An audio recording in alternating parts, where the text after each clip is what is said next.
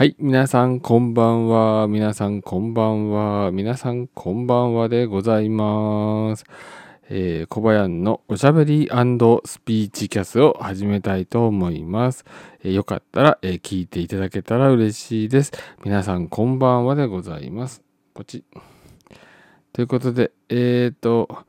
プッシュ通知の送信を開始しました。ということで iPhone からおしゃべりスピーチを配信しています。今日の思ったことや気がついたことを話します。など、などについて話します。などについて話しますってことでね。うん。え思ったこと、気がついたことを話していきたいと思います。えーどうぞよろしくお願いします。えー皆さんこんばんはでございます。よかったらぜひあのおしゃべりスピーチキャストを聞いていただけたら嬉しいです。はい、皆さんこんばんはでございます。皆さんこんばんはでございます。さあ、まもなくね、1分、間もなくというか、もうね、1分を過ぎたので、えーこれから早速始めていきたいと思うんですが、その前に、ナッツンさん、あコメントありがとうございます。こんばんワインということで、うん。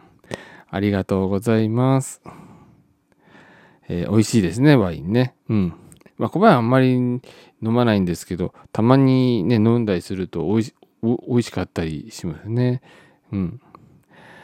はい、皆さんこんばんはでございます。えっーと、2分経過したら、あの、始めたいなと思います。はい、皆さんこんばんはでございます。ブンブンパンツブンツパツパンブンブンツパンツブンツパツパンブンツパンブンブンブンブンパンブンツパンツブンツブンツパンブンブンパンブンブンパンブンブンブンパンツブンツパツパンブンブン改めまして皆さんこんばんは。おしゃべりスピーチキャスでございます。担当の小林です。いつもお聞きいただきましてありがとうございます、えー今回は、えー2020 21年の6月5日に、えー書いたメモを読みながら、えー思ったこと今日思ったこと気がついたことなどなど話していきたいと思います。どうぞよろしくお願いします、えー今回なんですけどもまず、えーも昨日書いたえー、とメモがあるんですけどもそれをあの、えーメモというかメモを入力するためのアプリまあ今あのメモログという形であの名前を付けたいなと思うんですけどもメモログアプリで、え入力昨日入力したものを、えー一度ハテナブログの方に、えーとアップロードしましてでその、えハテナブログに投稿したものの中で、えまたテーマごとにまとめたりしたものを、えー今回読んでいきたいと思います。その、えーと投稿先のハテナブログにつきましては、えーと一般公開はあの控えさせていただいております。えーとままだ、ね、テスト段階なので、えーとまだテスト段階なので、今のところ、えーと一般公開はしておりませんので、えーご了承いただけたらと思います。で、えー今回なんですけども、えっ、と、昨日、その、えっ、と、ブログにアップした、え内容なんですけども、えっ、と、入力したメモをハテナ、入力したメモをハテナブログやツイキャスでの配信に役立てるということ。そして2番目に今日の気づきと明日の、あ、今日の気づきと昨日の気づきですね。ですね。で、3番目、メモログのメモログを更新してバージョン1.3にしましたという話と3番4番目最後なんですけどもメモを入力アプリいわゆるメモログアプリで入力した内容をハテナブログに投稿するというこの4つの話題について話をしていきたいと思います。でまず最初に、えー入力したメモ、これは、えーとメモログの関係ですね。メモログアプリで入力したメモをハテナブログやツイキャスでの配信に役立てるということで、えっ、と、ハテナブログ、えーとメモ入力アプリ、メモログアプリで入力したメモを、まず、えーとメールで、えっ、と、メールで、えーはハテナブログの下書きコーナーに、えー送信して投稿していきます。そして、え日付が変わったら、昨日、その昨日の下書きに送信した、えー、ハテナブログを時系列にまとめて編集して、そして、えっ、ー、と、ブログの方に公開すると。そうすると、昨日の、えー、昨日書いた、え、ー、と、な、メモが時系列になって、まあ、ブログとして、えっ、と、保存をすることができます。で、えっ、と、自分だけ、派手なブログの場合は自分だけ見ることもできるし、あと特定の人だけ見せることもできるし、全体に公開、誰でもね、簡単に見ることができる。モードと、まあ、3モードあるんですけども、まあ、そういった形であの公開先を決定して運用することができます。で、今回、あの、今回の送信先につきましては、えっ、ー、と、まあ、一般公開は、あの、控えさせていただいております。まあ、今、まだね、テスト段階というところもありますが、えっ、ー、と、メモログアプリで、えっ、ー、と、送信して、ハテナブログにこう、ハテナブログの、えっ、ー、と、ハテナブログのところに送るということはあ変わりはないです。で、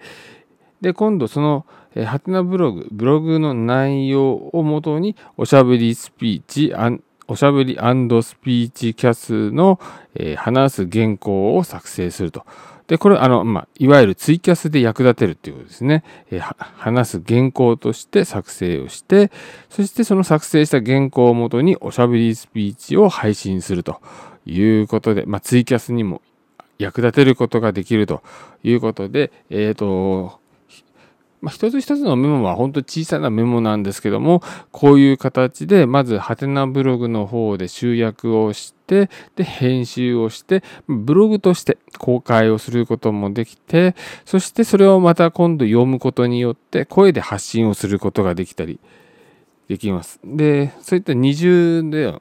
あの、配信ができるのはとてもね、いいことだなと思います。もし映像でこれを撮影してたら、あの、今度 YouTube の方にアップしたりとか、例えばインスタのライブ動画配信とか、まあ、ツイキャスでも、そうだ、ツイキャスでも動画の配信ができたのね。そう、できたんですよ。で、ツイキャスであの動画配信すればいいね。そうそうそう、そんな感じで。まだね、今のところ、あの、音声のみのラジオ配信になっているんですけども、まあ、そんな感じで、えっ、ー、と、メモログアプリで入力したメモを、ハテナブログやツイキャスの配信に役立てるということができることが分かりました。で、次なんですけども、えっ、ー、と、今日の気づきと昨日の気づきということで、えっ、ー、と、今日の気づきは、えーと、メモしたり入力したりして残すことが大切。そして、え昨日の気づき、え昨日書いたメモということですね。昨日書いた気づきは、えーと、一つにまとめて、えー、話したりして今日に活用することが大切ということで、まあ、そんな感じで、えーと、昨日書いたメモを、まあ、振り返る昨日書いたメモを読み返して振り返って、まあ、文書化すると同時に話したりして、えっ、ー、と、より理解を、まあ、小林自身がまずね、深めていかないといけないので、まあ、そういった使い方ができたら、えー、いいのかなというふうに思いました。ということで、この今日の気づきと昨日の気づきということで、えっ、ー、と、まとめてみました。で、3番目、そのメモログアプリなんですけども、それを更新してバージョン1.3にしましたということで、えっ、ー、と、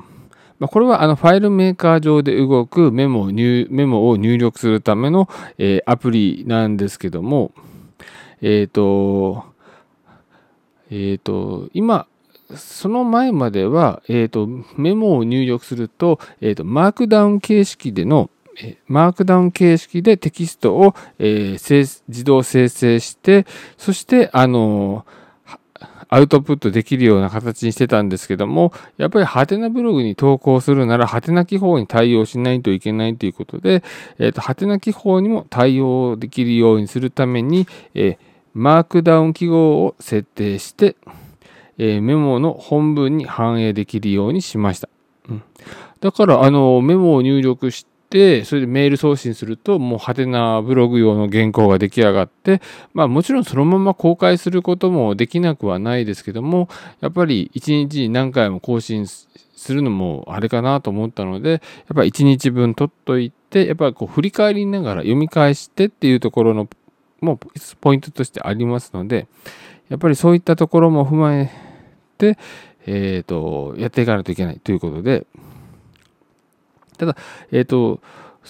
あの、ハテナブログの方にメールを送ってから、またさらにそこで、えーと、公開をするための、まあ、文書編集みたいなものが必要ないというところはとても便利です。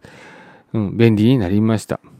で、えー、また、あの、開業コードのあるメモは、えー、1行目は第1階層の箇条書きで、そして2行目以降は第2階層の箇条書きになるように変更しましたということで、そうですね、1行目に書いたメモというのは、まあ、見出し的な扱い、そしてその、えー、内容を受けて、2行目以降に書いたメモは、その項目というか形になるかな、なることが多いかなと思いますので、えー、まあ、それをま実現するために、えっ、ー、と、開業メモのあるメモは、1, えー、と1行目だけは第1階層、そして2行目以降は第2階層の箇条書きになるようにしてあげると、まあ、そういう感じに見えるので、まあ、そういう感じで、えー、やってみました。で、あと、あの、メールアドレスの方も、まあ、設定画面の方から、あの、設定画面の方に、に、まあ、専用のフィールドを作って、そこに入力をしておいて、えー、メール送信スクリプトで、えー、そのメール送信先を呼び出して使うことによって、えっ、ー、と、まあ、メールを送ることができるんですけども、えーと、メール送信スクリプトをいじくるのはやっぱりいろいろめんどくさいのと問題があったりするので、えーと、専用の設定画面を使ってメールの送信先を一元管理する方がやりやすいのかなというふうに思っています。で、そこのメール送信先をハテナブログの投稿アドレスの方に変更すすると、そうすると、あの、ハテナブログの方にメールを送信することができるという感じにしました。なので、だから、今日のめ、今日メモね、あの、またいくつか入力したので、この、その話は明日、あの、やりたいと思うんですけども、えっ、ー、と、本当に楽になりました。うん、すごい楽になりました。うん。うん、アイディア、思ったことは、その、思ったこと気がついたことはその時点で入力して、とりあえずメールで送っておいてでそそれで日付が変わったら、まあ、昨日の分ということで、まあ、日付が変わった0時過ぎたらじゃあすぐやるかってそんなことはないんですけども例えば朝の時間とかあと仕事が終わった後とかちょっとね時間のある時にまとめたりするということができるという点ではすごくね便利だ便利ですねいいですねっていう感じです。うんで、えー、最後なんですけども、メモ入力アプリで入力した内容をハテナブログに投稿するということで、これはまあ先ほど、えーと、バージョン1.3のだ、ね、最初の項目で話した、えーと、マークダウン記号からハテナ記号への記号に変更したということで、まあ、あの、ハテナ記号もまあ一種のマークダウン文章みたいな、そんな感じではあるんですけども、ちょっとね、記号が、あのー違うので、まあ、そういった部分で言うと、ちょっとね、あの、多少の修正は必要な感じがします。で、えっ、ー、と、まず最初に、え、メモを入力するアプリ、え、メモログアプリで、え、メモを入力したらそのままハテナブログにアップしていきたいと思っています。ということで、もう実際にこの、えバージョン1.3に、え更新先を、ね、してからは、え本当にメモを入力したそのままハテナブログの方に送信ができるようになったということです。これは本当便利です。で、え最初はマークダウン記号の文章を生成していましたが、ハテナはてな記法の文章にスクリプトを変更しました。で、えーと、まずはテストということで、サブのブログ、サブのブログで、えー、試してみようと思います。ただ、あの、このブログは一般公開を控えさせていただいております。ということで、まだまだね、このハテナブログの方でね、いろいろテストを重ねていきたいと思っています。メモ、えー、本当にメモをね、例えば、過剰、1行目に挨拶で、挨拶っていう見出しをつけて、2行目におはよう、で、3行目にこんにちは、4行目に、えっ、ー、と、こんばんはって書いて、えー、あの、終了ってやると、あの、はてな記法の文章が作られて、メール送信を送ると、メール送信で送ると、もうはてなブログ用の原稿ができて、そのまま公開ができると。ということで、とても便利な環境になりました。で、ま、まだまだね、あの、ああ、あしたい、こうしたいと思っていることがありますので、えー、少しずつ変更を加えていきたいと思っています。ということで、えー、今回の内容はこれで以上になりますが、最後に、えー、今日話した内容をもう一回振り返っておきたいと思います。えーと、入力したメモを派手なブログやツイキャスでの配信に役立てる。で、そして2番目は今日の気づきと昨日の気づきの取り扱い。で、3番目にメモログを更新してバージョン1.3にしましたということで、まあ、特にあの、マークダウン記号からハテナ記法への、えー、変更と、えーめえーと、メール送信した時にハテナブログの、えー、方に直接送れるようにしたという変更ですね。で、最後にメモ入力アプリ、メモログアプリで入力した内容をハテナブログに投稿するということについて、えー、話をしてきました、えー、今回のおしゃべりスピーチは以上となります。最後に皆さんへのお知らせとお願いです。今回の内容が良かったと思った方は、ツイキャスのサポーター登録、通知登録、ツイッターへのフォローをお願いします。今回の内容に関するご意見ご感想はコメント欄に入力していただくか、ツイッターでハッシュタグおしゃべりスピーチをつけて投稿をお願いします。おしゃべりはひらがな、スピーチはカタカナでお願いします。また、えー、このおしゃべりスピーチキャスは夜の時間帯に配信しておりますので、お時間がありましたら聞いていただけたら嬉しいです。もう一度聞きたい場合やライブ配信を聞き逃してしまった場合はアーカイブで残していますので、えー、聞くことができますので、ぜひアクセスをよろしくお願いします。お知らせは以上となります。最後までお聴きいただきましてありがとうございました。次回のおしゃべりスピーチキャスの配信をお楽しみに。それでは失礼します。